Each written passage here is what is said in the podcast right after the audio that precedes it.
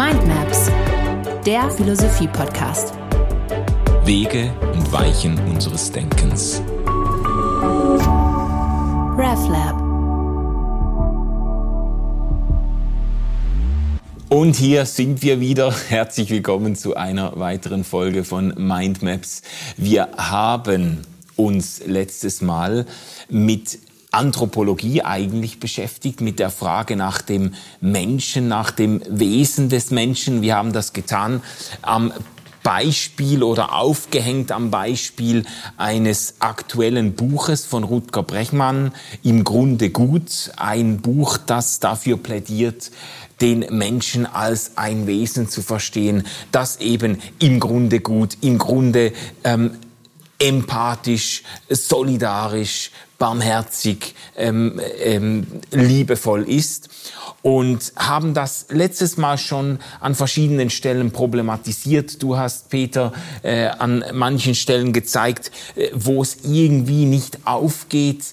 Ähm, auch ähm, haben wir angedeutet, und das werden wir heute vielleicht äh, auch noch vertiefen können, dass Rutger Breckmann bei seinem Durchgang durch die Menschheitsgeschichte und seinem Versuch, an ganz vielen Stellen in den letzten Jahrtausenden zu zeigen, wie der Mensch äh, gut handelt und sich einsetzt für den anderen und so, dass er irgendwo über Auschwitz stolpert, über die NS-Geschichte irgendwie stolpert und dass er da doch nur dürftige Antworten gibt. Heute möchten wir uns, letztes Mal haben wir, das habe ich jetzt unterschlagen, haben wir natürlich die ganze äh, Frage nach dem Wesen des Menschen auch festgemacht an äh, den Philosophen Hobbes und Rousseau, die ähm, ja eben auch für ähm, die neuzeitliche Philosophie auch mitstehen oder da ganz äh, ähm, ähm, wesentlich mitgeprägt haben.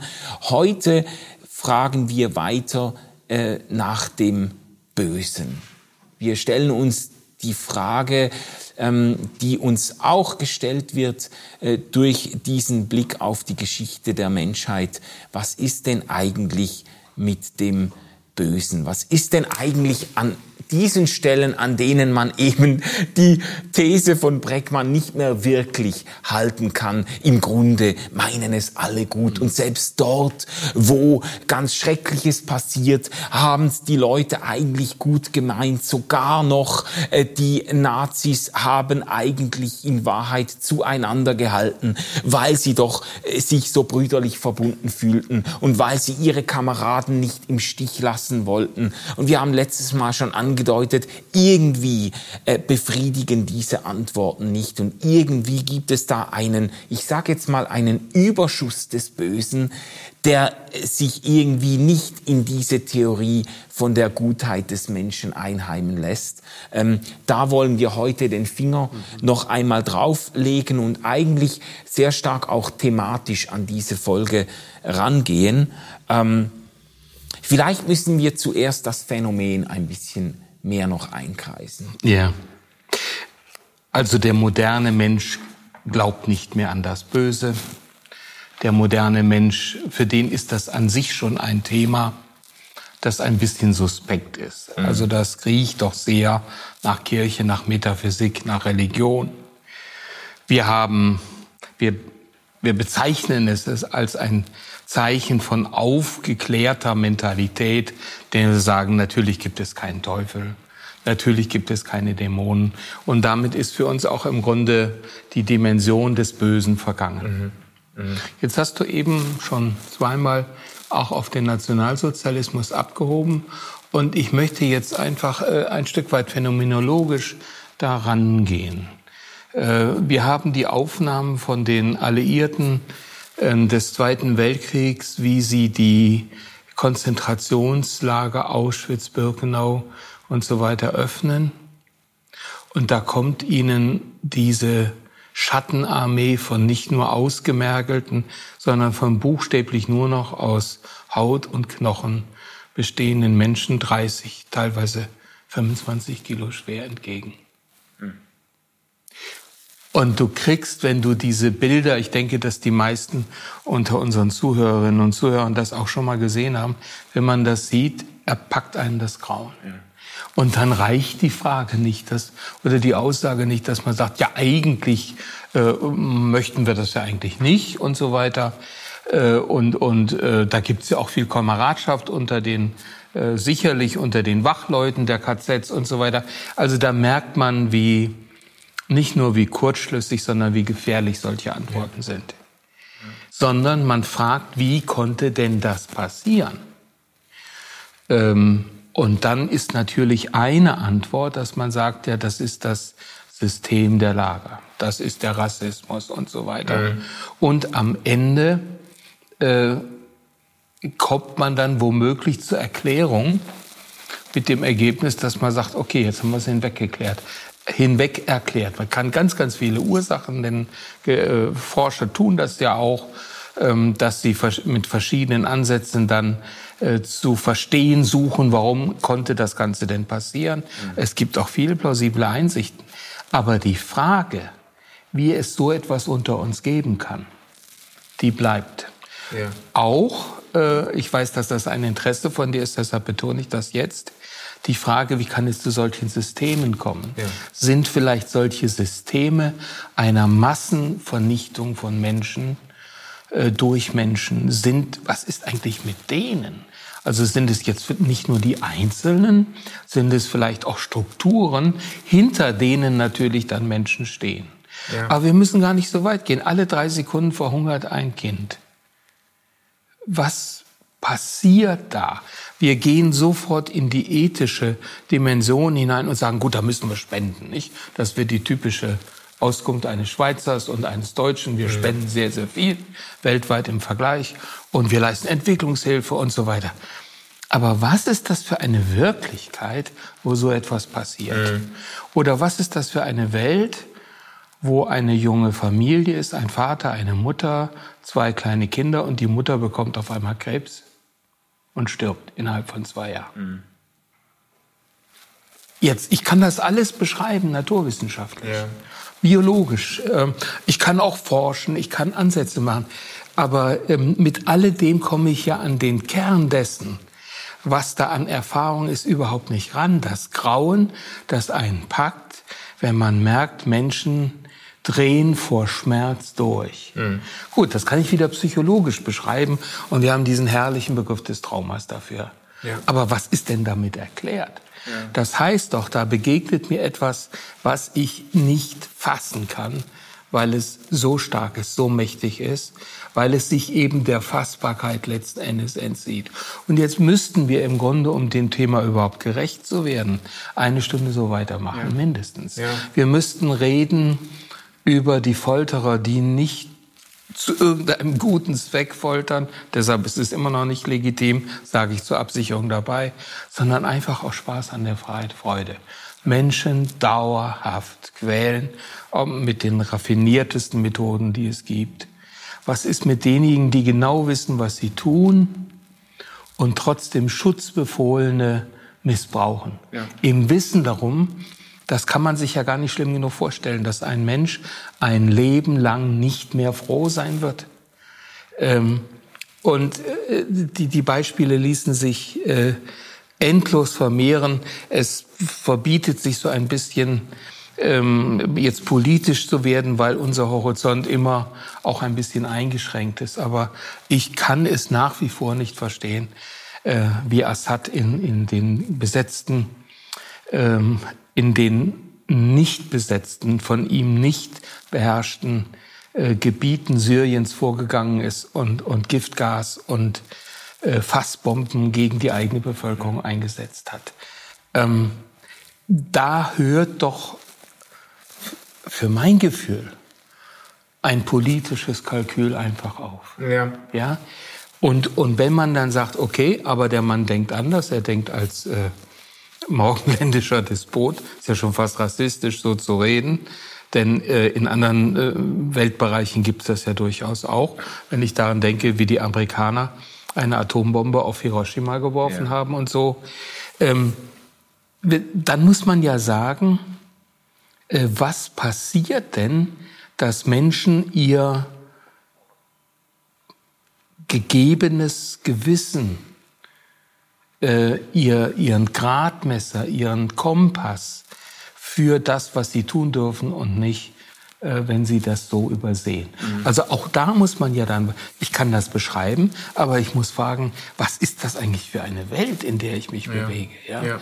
Und äh, je besser es einem geht, umso weniger will man davon wissen. Aber die Menschen in den Ländern, die ohnehin am Existenzminimum leben oder vielfach auch darunter, für die ist das eine allgegenwärtige Frage. Und in, an die wollen wir in diesem Zusammenhang auch denken. Ja, ja. Es gibt, äh, wenn ich dich jetzt richtig verstehe und das fortsetzen kann, ähm, es gibt verschiedene Möglichkeiten, die Phänomene des Bösen einzuteilen.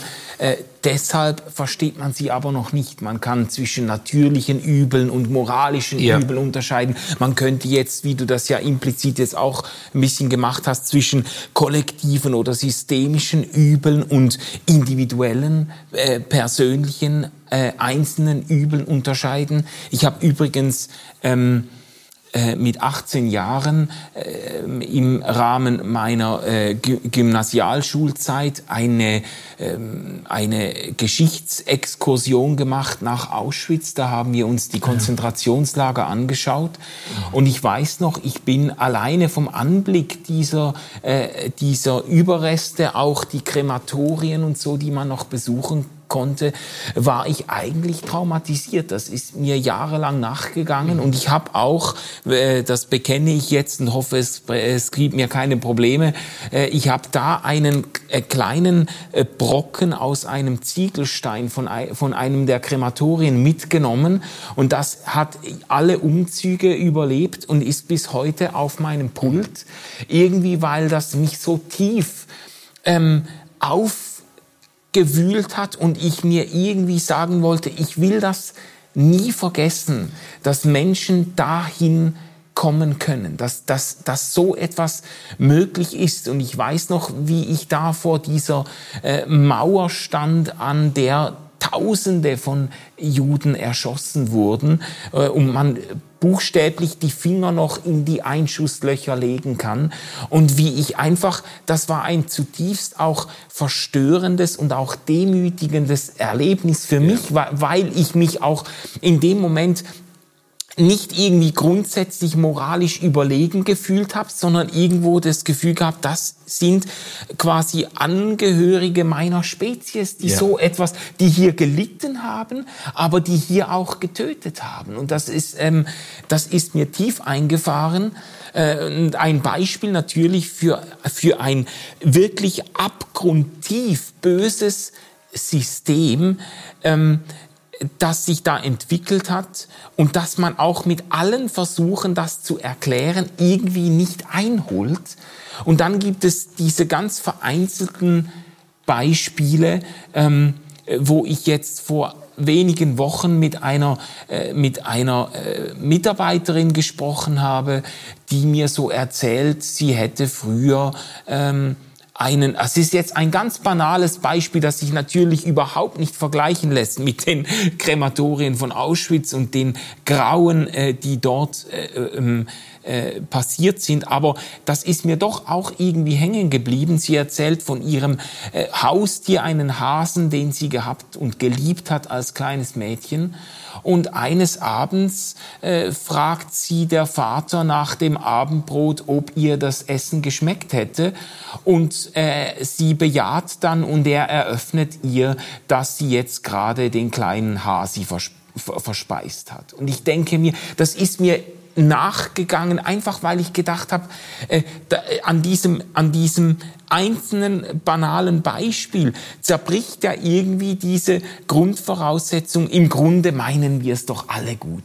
Also das ist doch, wir, wir sind alle überzeugt, dass selbst wenn wir ganz Schreckliches tun, wir tun es irgendwie für ein größeres Ganzes oder für etwas, wo, wo wir das Gefühl haben, der, der, der, wie sagt man, ähm, äh, der Zweck heiligt die Mittel und so. Ja, aber das hat ja überhaupt keinen Zweck. Das ist einfach nur eine ganz boshafte Tat, die diesem äh, Kind ganz sicher jahrelang nachgegangen ist. Ja. Und es gibt, es gibt keinen Nutzen daraus. Es ist einfach nur irgendwo einfach böse. Und böse, ja. das ist äh, an diesem kleinen Beispiel, das ist mir tagelang nachgegangen, weil ich einfach gedacht habe, ähm, ja, wie erklärt sich das? Was, ja. Das, ja? Also wir haben ja die letzte Folge geendet mit einem Ergebnis, dass wir gesagt haben, der Mensch ist ambivalent. Ja. Ähm, bezogen auf die Kollektive und so weiter und so weiter. Aber es gibt das eine wie das andere. Wir verzichten auf Ontologisierung. Ähm, aber gerade diese Beispiele, jetzt ganz gleich, ob der Hasi oder ob das Konzentrationslager, das Vernichtungswesen, führen ja dazu zu fragen, wenn der Mensch so ein Wesen am Scheidewege ist, ja. ambivalent, so wie Kant ihn ja auch schildert, ja. innerhalb der äh, Religion, innerhalb der Grenzen der bloßen Vernunft, und sagt, da ist ein Hang zum Bösen und nicht nur ein Trieb zum Guten, dann ist eben die Frage danach, was führt denn dazu? Dass der Mensch sich im einen Fall so und im anderen Fall so mhm. verhält. Ja? Also da könnte man ein Stück weit eben auch mindestens mal eine Frage aufmachen, in welche Richtung äh, man das Böse letzten Endes suchen muss. Ja? ja? Hier, hier gewinnt es wenigstens ansatzweise einen, einen Umriss, mhm. um nochmal die Verbindung zu, dem, zu der letzten Einheit ja. darzustellen. Ja. Ein Einfall, den ich jetzt gerade habe, äh, es gibt ja auch die Versuche, das Böse evolutionstheoretisch zu klären, dass man quasi sagt, ja, das ist halt jetzt, äh, das sind halt äh, diese Mechanismen, die sich eine Spezies oder Angehörige einer Spezies verschaffen, um sich Lebensvorteile rauszuschinden, um sich durchzusetzen, um das Überleben der eigenen Gruppe oder Spezies zu sichern.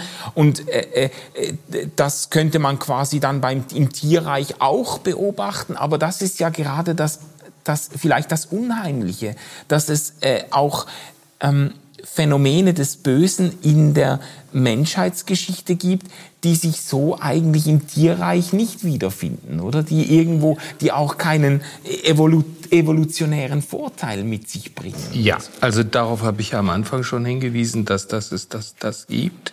Es gibt natürlich auch in Anführungsstrichen grausames Verhalten ja, ja. im Tierreich.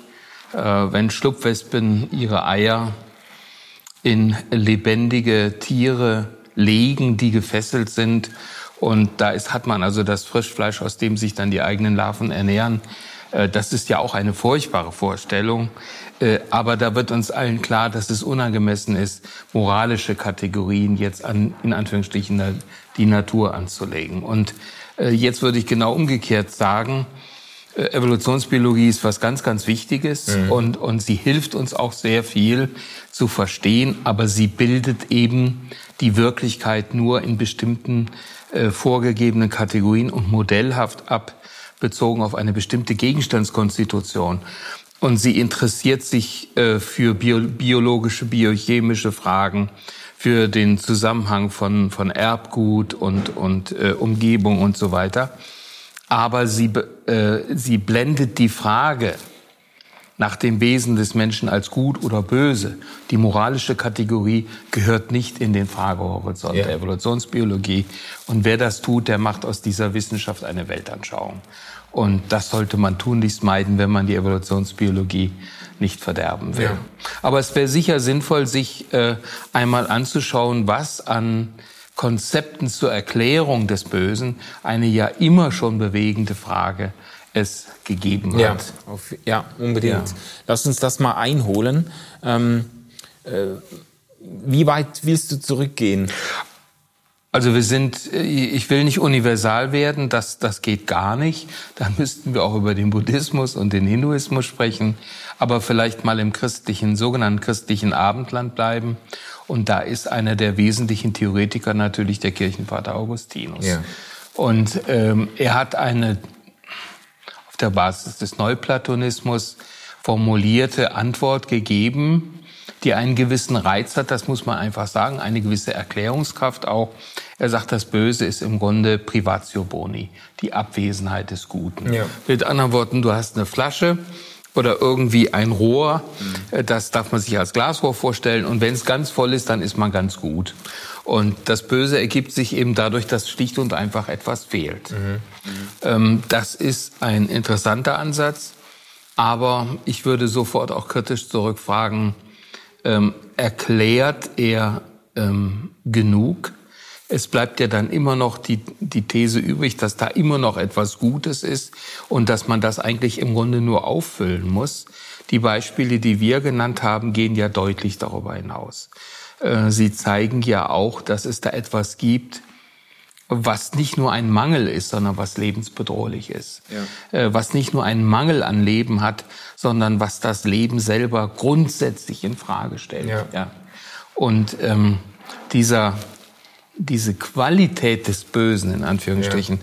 die wird durch eine solche Konzeption natürlich nicht erfasst. Ja, also du, du meinst, die Gefahr besteht, wenn man das Böse nur als Mangel an Gutem versteht, dass man das Böse auch, ich sage jetzt mal, sehr stark passiv versteht und auch die Eigendynamik und auch die, die vernichtende Kraft des Bösen irgendwie neigt zu unterschätzen, dass man sagt, ja, da fehlt halt einfach das Gute, aber es gibt eben auch wirklich ähm, Phänomene des Bösen, die derart wirksam sind und derart in sich auch, sag jetzt mal, äh, ähm, boshaft kreativ sind, ja. dass sie schwierig nur mit einer Ermangelung des Guten erklärbar Richtig, sind. ja. Also Stichwort äh, Aktivität ist sehr, sehr gut. Ähm, also da passiert dann ja deutlich mehr bei dem Bösen. Es entwickelt Initiative, ähm, es, es wird kreativ. Ähm, so erfährt, erfahren wir ja das Böse aus, weitet sich aus und so weiter. Ja. Ein zweiter Ansatz äh, in den Religionen öfter zu finden, äh, auch im christlichen Glauben, aber auch darüber hinaus, ähm, ist das Gegenüber von ähm, Monismus und Dualismus. Ja. ja. Also im äh, Zoroastrismus haben wir das zum Beispiel. In, ähm, in vielen Religionen wird mit der Dualität ähm, gerechnet ähm, dass es einen Gott gibt, ist eigentlich eine Selbstverständlichkeit, abgesehen vom säkularen Europa äh, und einigen wenigen anderen Städten, äh, ja Bereichen auf dieser Welt. Ähm, das hilft aber dann nicht ausreichend, das Böse zu erklären, weil man das Böse nicht auf Gott zurückführen will. Ja. Und die einfachste Möglichkeit ist dann, dass ich eben sage, okay, es gibt eben nicht nur den Guten, das mhm. Gute, die Verkörperung des Guten, sondern es gibt eben auch das Böse, den Bösen, die böse Gegenmacht, auf die man dann im Grunde alles schieben kann als Initiator dessen, äh, was man als böse letzten Endes empfindet. Ja, ja. Also um, das nochmal äh, anders zu formulieren, also Monismus wäre eine eine Weltanschauung, die von einem einzigen Prinzip ausgeht. Das kann man natürlich theologisch auch so denken, dass Gott das Gute und das Böse gleichermaßen in sich vereint. Ähm, ja. Oder, oder äh, dass eben sowohl das Gute wie das Böse auf Gott zurückgeht. Es gibt ja schon christliche äh, Strömungen, die in diese Richtung neigen. Ja. Ähm, äh, das wäre eine monistische Anschauung und eine dualistische Anschauung würde dann quasi von zwei widerstreitenden Prinzipien oder so ausgehen und sagen, es gibt in dieser Welt, es gibt das Böse und das Gute und die sind quasi ontologisch vom, von ihrem äh, äh, Sein her auf derselben Ebene und bekämpfen kämpfen sich und mhm. die Menschheit findet sich quasi zwischen den Fronten eines äh, kosmischen ja. Krieges wieder oder so. Ja, die zweite äh, Variante wollte ich tatsächlich noch erklären. Ah, Deshalb, nein, nein, hast du jetzt sehr, sehr gut gemacht. Äh, wir finden im christlichen Glauben oder im Bereich der Kirchen tatsächlich beide Konzepte. Mhm. Wir finden dieses dualistische Konzept, ähm, am besten dann greifbar in der Überlegung des dass es einen Teufel gibt und, und Dämonen, die seine Diener sind und so weiter. Mhm. Und wir haben das monistische Konzept, wo man eben tatsächlich alles auf Gott zurückführt ja. und dann natürlich auch das Böse auf Gott zurückführen muss. Beide Konzepte haben extreme Schwächen wieder, mhm. können also auch nicht befriedigen.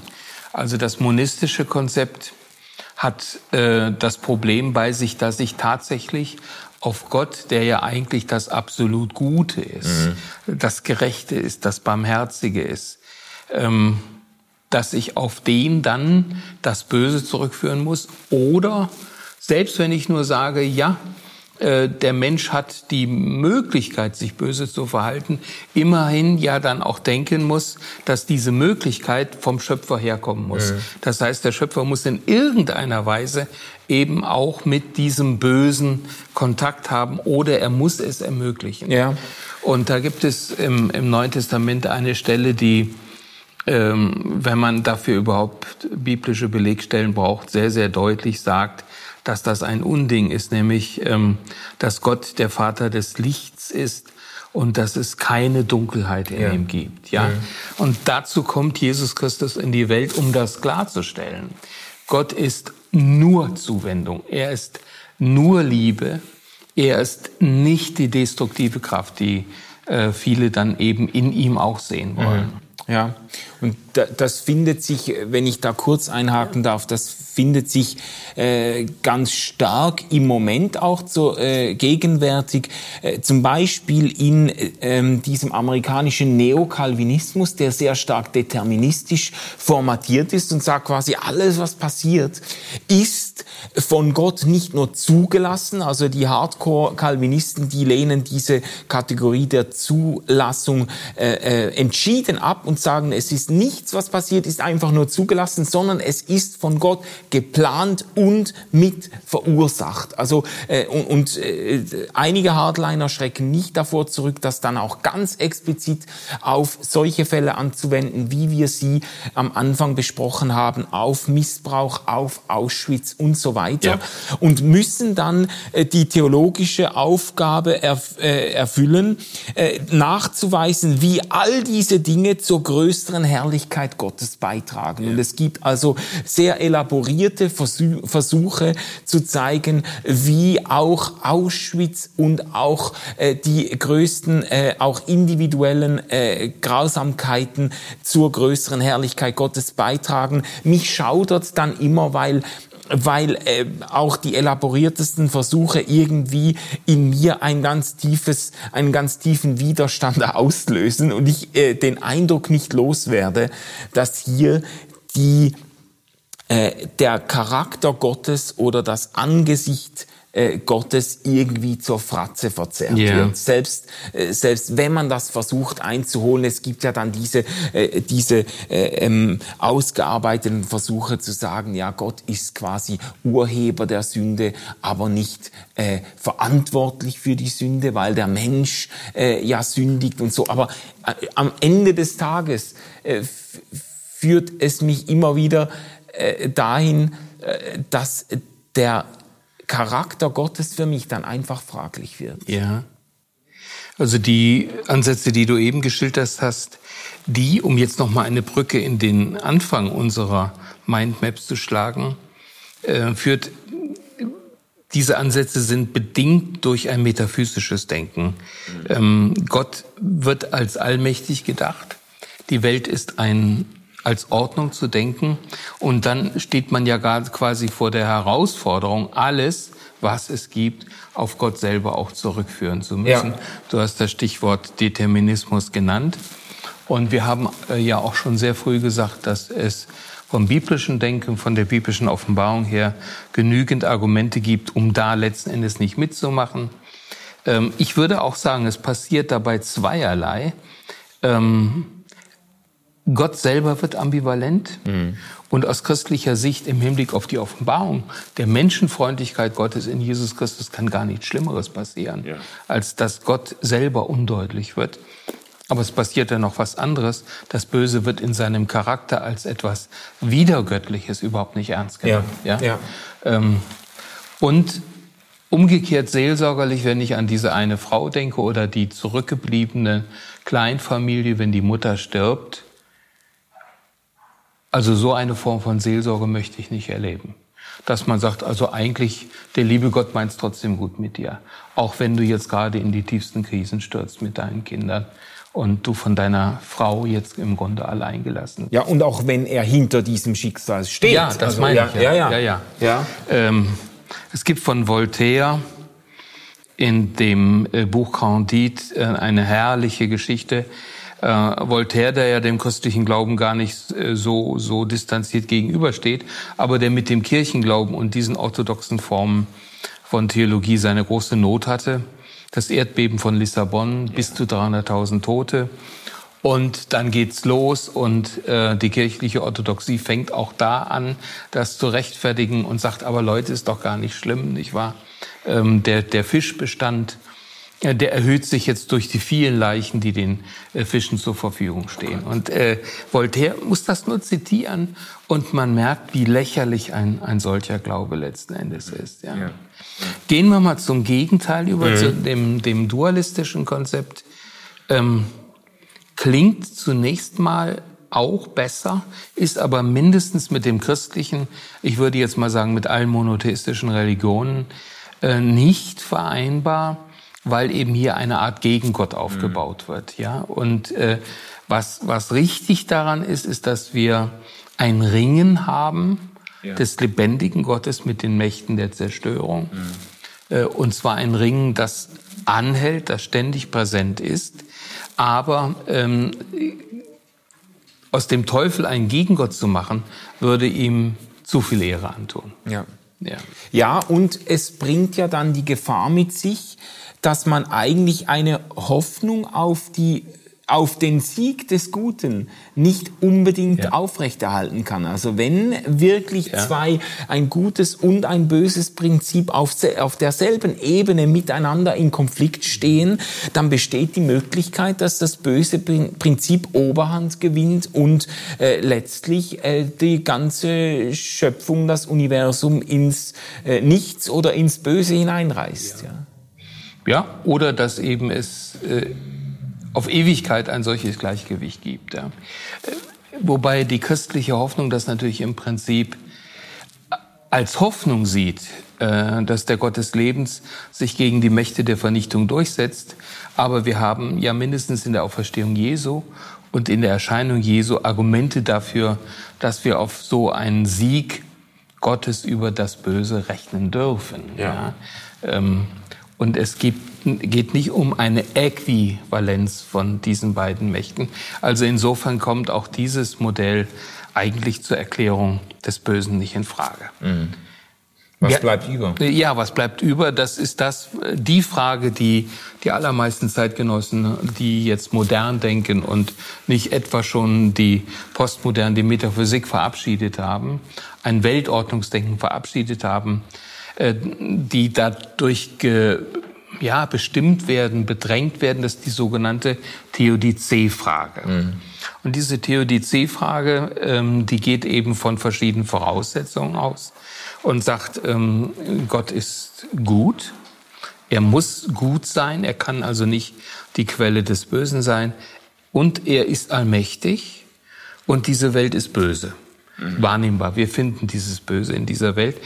Und ähm, das, diese drei zentralen Marker passen aber nicht wirklich zusammen. Ja. Denn wenn Gott gut ist und allmächtig ist, dann wird er das Böse nicht zulassen, ja. Und äh, wenn, wenn Gott, äh, wenn diese Welt böse ist und Gott allmächtig ist, dann wird er nicht gut sein und so weiter ja. und so weiter. Also diese Dinge passen nicht zueinander. Und ähm, das Bewusstsein dafür setzt sich auch immer mehr durch. Vielleicht müsste man noch eine Zwischenstation machen, wenn wir die Philosophiegeschichte so abschreiten und aufs Mittelalter gucken. Mhm. Im Mittelalter hatte man natürlich auch eine Lösung. Da hat man dann eben gesagt, Pest, Hunger, Katastrophen, Kriege sind im Grunde zu verstehen im Rahmen eines Kosmosdenkens, eines Ordnungsdenkens als Strafe Gottes ja. für das Vergehen der Menschen. Und dann sind die Bußprediger, die Geißler sind durch die Gassen gezogen und haben geschrien, äh, kehrt um, bereut eure Sünden, dann wird sich Gott euch auch wieder gnädig zuwenden. Mhm. Ein sehr schlüssiges Konzept das so lange dann auch überzeugen kann, bis bestimmte Leute auf die Idee kommen, etwas genauer hinzuschauen und zu sagen, aber da gibt es doch sehr viele Menschen, die leiden und sterben, auch ohne Schuld, ohne ja. dass man in irgendeiner Weise letzten Endes äh, von Schuld Einzelner äh, reden kann. Es gibt sicher viele, die sich schuldig gemacht haben, aber dieses gerade geborene Kind, ähm, da kann man das doch eigentlich nicht voraussetzen. Ja. Und wir haben dann in der Neuzeit dieses Aufkommen ähm, der Theodizee-Frage. Ähm, ein sehr, sehr schöner äh, Beleg findet sich in dem Drama von Büchner, äh, Dantons Tod, wo es an einer Stelle heißt, das Leid, das ist der Fels des Atheismus. Ja. Also an dem Leiden in dieser Welt kommen wir letzten Endes nicht vorbei. Und ich habe den Eindruck, dass doch sehr, sehr viele Menschen genau heute auch noch durch diese Theodizee-Frage bedrängt werden. Ja. ja. ja. Durch die Frage nach dem Ursprung oder dem Sinn des Bösen und daran zerschellt dann der Glaube vieler. Also ja, das, richtig. Ja. Und, und, ja, oder er wird eben auch überdehnt, nicht wahr? Dann, ähm, ich habe das selber ähm, erlebt äh, in einer persönlich sehr, sehr schwierigen Situation, dass mir dann jemand gesagt hat, gut, vielleicht will Gott dich in seine Ober- oder Sonderschule hineinnehmen. Ja. Und ich war nicht bereit, diesen Gedanken zu denken, äh, weil er mit, mit meinem Gottesbild letzten Endes nicht zusammenpasst. Und äh, weil ich äh, spürte, hier ist im Grunde ein Ausweichen auch vor dem Phänomen da. Ja? Ähm, wenn wir auf Leid treffen, dann ist die eigentlich christliche und eigentlich spirituelle Reaktion ähm, das Zucken der Hilfeleistung, dass wir überlegen, wie wir jemandem beistehen können. Mhm. Aber diese Versuche der Einordnung, ja. ähm, damit distanzieren sich Menschen ja im Prinzip von dem Leid, das sie da vor sich sehen. Oder es gibt dieses berühmte Teppichbeispiel nicht. Jetzt scheint alles chaotisch und ungerecht zu sein, aber in der Ewigkeit wird der Teppich umgedreht. Und äh, dann sieht man ihn eben mit seinen wunderschönen Mustern. Jetzt siehst du im Grunde nur die chaotische Rückseite. Ja, ja, ja, ja. Ähm, auch das gut gemeint, aber seelsorgerlich desaströs überhaupt nicht hilfreich, ja. weil es die Erfahrung des Bösen in dieser Situation nicht ernst ja, nimmt. Ja. Und es sind äh, die Beispiele, die du jetzt genannt hast, sind tendenziell äh, monistische Einordnungsversuche. Also Alles, wenn man ja. auch die Erklärung des Leides mit der Strafe Gottes, wenn man das konsequent denkt und alles Leid als Bestrafung Gottes versteht, dann geht auch alles Leid auf diesen einen Gott zurück. Äh, und das wäre ein monistisches Erklärungsmuster genauso, wie wenn man sagt, ja, das ist halt jetzt die Schule, die Sonderschule Gottes, Gottes. und so. Dann dann wird aber eben das Leid auch ein Stück weit ähm, äh, und auch das Böse dahinter äh, eben für eben eingeordnet und äh, auch, man spricht ja dann auch von Bonisierungsstrategien. Es ja. wird dann gerechtfertigt. Es ist dann eben gut, dass dir das widerfährt, damit du bestimmte Dinge lehrst, lernst oder damit du bestraft wirst für Dinge, die du getan hast. Da wird das Leid ein geheimt und monistisch erklärt und die Alternative natürlich dir dann zu sagen, ja, das ist jetzt der Teufel, der dich plagt, das hilft dir auch nicht weiter. Also, Nein, äh, äh, wobei das eventuell dann äh, seelsorgerlich noch mal tröstlicher wäre, weil ich dann überlegen kann, wie, wie gehe ich damit letzten Endes um. Aber diese Bonisierung heißt im Grunde, dass der Versuch einer Erklärung, eine Erklärung, die dem Bösen den Charakter des Bösen letzten Endes nimmt. Ja. Ähm, wenn ich auf die Uhr schaue, äh, dann würde ich jetzt gern noch mal einen Schritt weitergehen ja. und sagen, es gibt dann einen überraschenden Wechsel an der Grenze von der Moderne zur Postmoderne. Odo Marquardt mit seiner äh, mit seinen Anmerkungen zu der, zur Geschichtsphilosophie, der sagt, äh, der macht eine ungeheuer interessante Beobachtung und sagt, an die Stelle der Theodizee tritt in der Neuzeit und Moderne immer mehr die Anthropodizee. Mhm. Also Gott wird verabschiedet, geschichtsphilosophisch. Mhm. Er spielt keine Rolle mehr. Man traut ihm ja da sein Subjekt in der, sein in der Geschichte seit, seit der Verabschiedung Hegels auch nicht mehr zu. Und dann bleibt ja nur noch der Mensch mhm. übrig als Akteur. Und äh, im Blick auf den Menschen, und jetzt sind wir noch mal näher an unserem Phänomen dran, entsteht eben der Eindruck, der Mensch will es selber auch nicht gewesen sein. Also wir äh, produzieren am laufenden Meter Entschuldungstheorien, die uns aber im Hinblick auf die Realität des Bösen äh, überhaupt nicht ähm, befriedigen können. Dazu gehören etwa äh, dieser Ansatz, den du eben auch geschildert hast aus dem Bereich der Evolutionsbiologie äh, oder der Psychologie oder Aggressionstheorien, versuchen ja alle auf ihre Weise ein Stück weit auch etwas zu erklären, was nicht zu erklären ist. Ja. Aber das finde ich eine unglaublich spannende Sache zu sagen.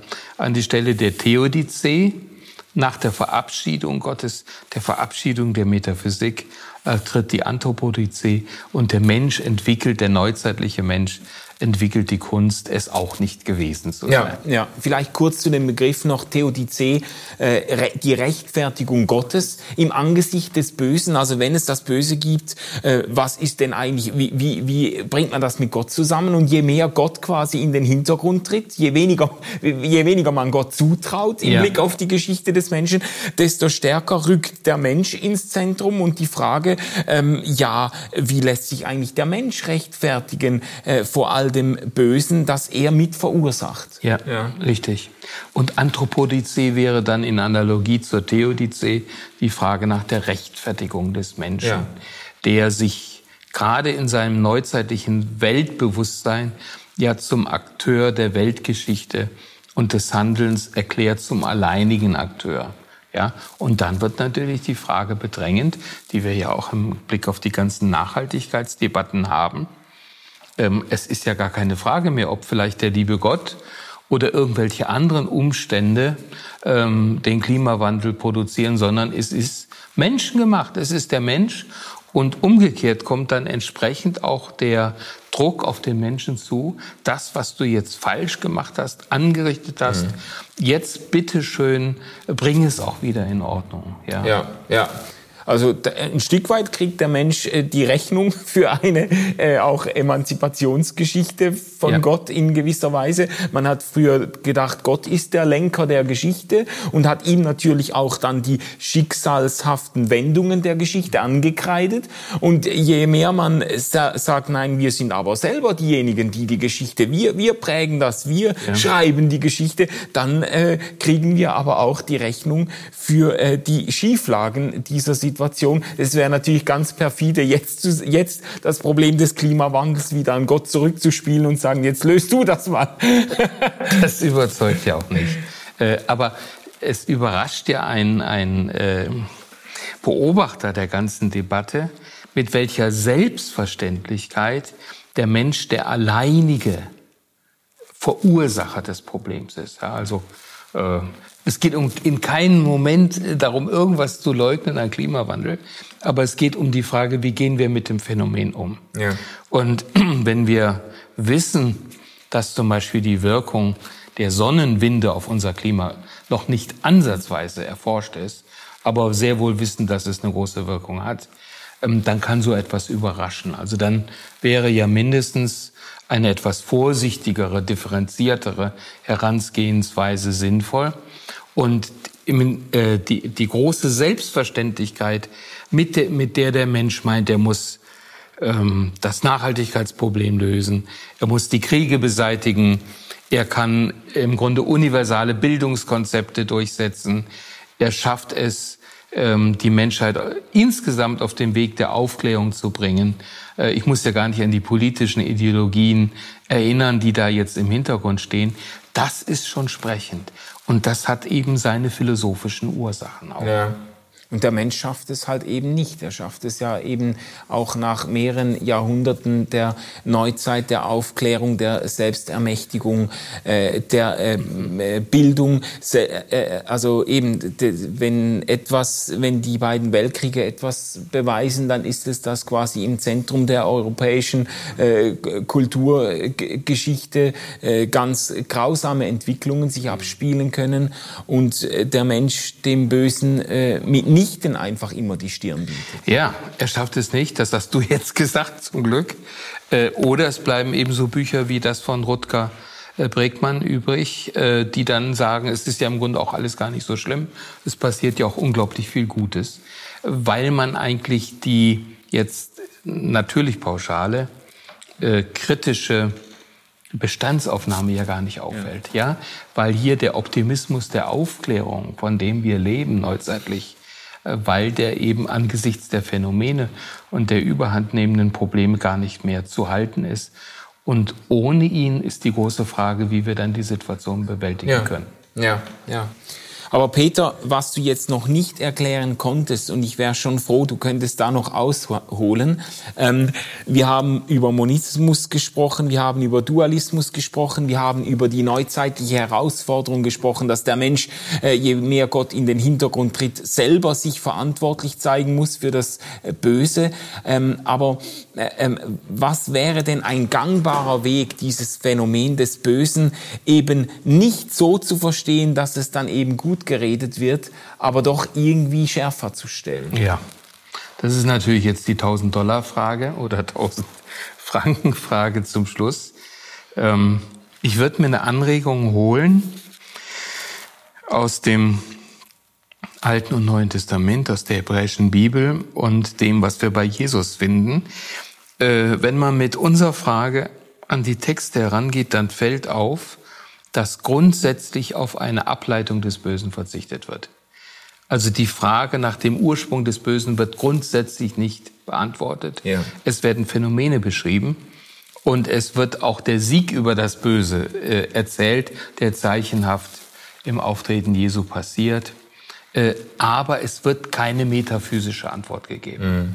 Ähm, du hast ja eben auch mit dem Stichwort äh, Boni Bonisierung noch einmal deutlich gemacht, dass diese monistischen Antworten darin fehlgehen, dass sie dem Bösen den Charakter des Bösen nehmen, weil sie es in eine Ordnung hineinbringen, ja. ja?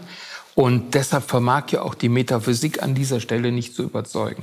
Das wäre also die erste Auskunft, dass man darauf verzichtet, das Böse so verstehen zu wollen, dass man äh, es in irgendeiner Weise in einen umfassenden Zusammenhang ja. einordnet, äh, dass man Ursache-Wirkungszusammenhänge baut. Ähm, und das tun wir ja ständig. Wir haben ja in unserem Überblick auch einiges versucht zu zeigen. Und das ist eben kein gangbarer Weg. Das ist das eine. Ich muss also letzten Endes offen halten.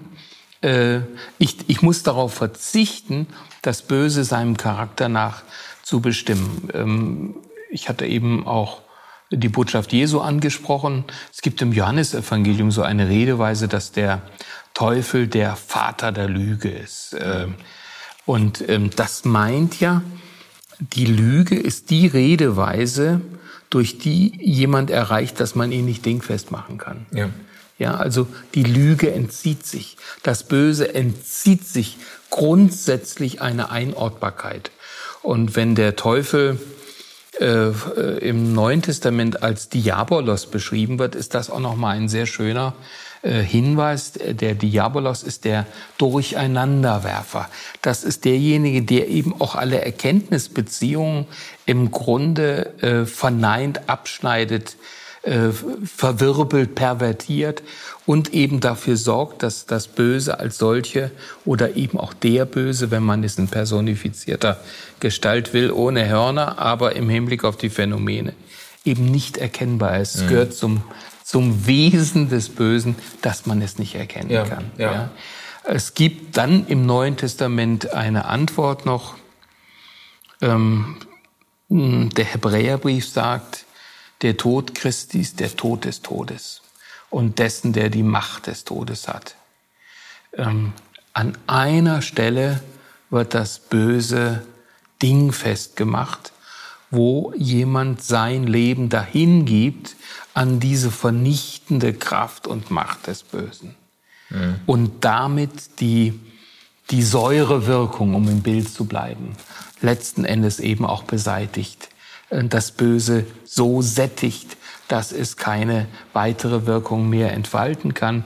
Ähm, das ist mindestens im Neuen Testament ein kleiner Hinweis, aber wir sehen, dass damit das Problem weltgeschichtlich und auch existenziell noch nicht gelöst ist, sondern dass wir darauf warten, dass diese Realität des Bösen, die erfahrbar ist, von der wir nur annäherungsweise reden können, äh, egal ob wir es personal oder, oder sachlich tun, oder ob wir es systemisch tun, äh, dass wir darauf warten, dass diese Welt des Bösen überwunden wird. Ja, ja.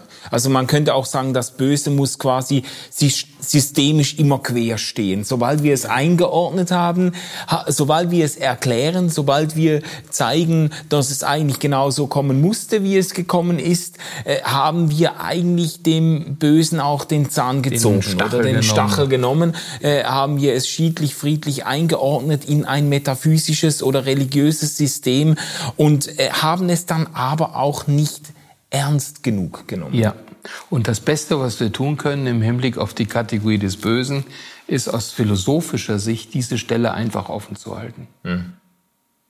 Und sich nicht Erklärungsmodellen hinzugeben, ähm, die nicht überzeugen können, weil sie dem Bösen den Zahn ziehen und den Stachel nehmen. Ja. Ja. Peter, Vielen Dank für diese äh, Tour d'Horizon. Ja. Ähm, das war sehr spannend und natürlich auch äh, würdig daran äh, weiter herumzudenken. Ähm, aber danke für diesen Einblick in die, in verschiedene Möglichkeiten mit dem Bösen, das Böse einzuordnen und dann auch in diesen biblisch angeregten Verzicht auf die Einordnung des Bösen, ähm, der diesen Phänomenen wahrscheinlich mehr, wahrscheinlich gerechter wird als äh, dieser Impuls, den man sehr schnell verspürt, gerade wenn man philosophisch und theologisch systematisch irgendwie veranlagt ist, dann denkt man, das muss ich doch irgendwie in mein System reinkriegen. Ähm, und ich habe jetzt dein Plädoyer zum Schluss als Aufruf verstanden, äh, das Böse auch querstehen zu lassen, um es ernst genug zu nehmen. Und man darf sagen, es geht ja letztlich nicht einfach um das Böse, sondern es, gibt, es geht um Menschen, denen das Böse in Form von Leid und Übel begegnet und um diesen Menschen gerechter zu werden und ihr Leid nicht einfach schiedlich friedlich in eine tolle Theorie einzubauen äh, und damit eigentlich auch äh, nicht, ähm, nicht wirklich anzuerkennen. Ja, genau so. Peter, vielen Dank und äh, wir, ihr lieben Zuhörerinnen und Zuhörer, wir äh, hören uns nächste Woche wieder und wünschen euch eine gute Zeit. Bis dann. Tschüss. Tschüss. RefLab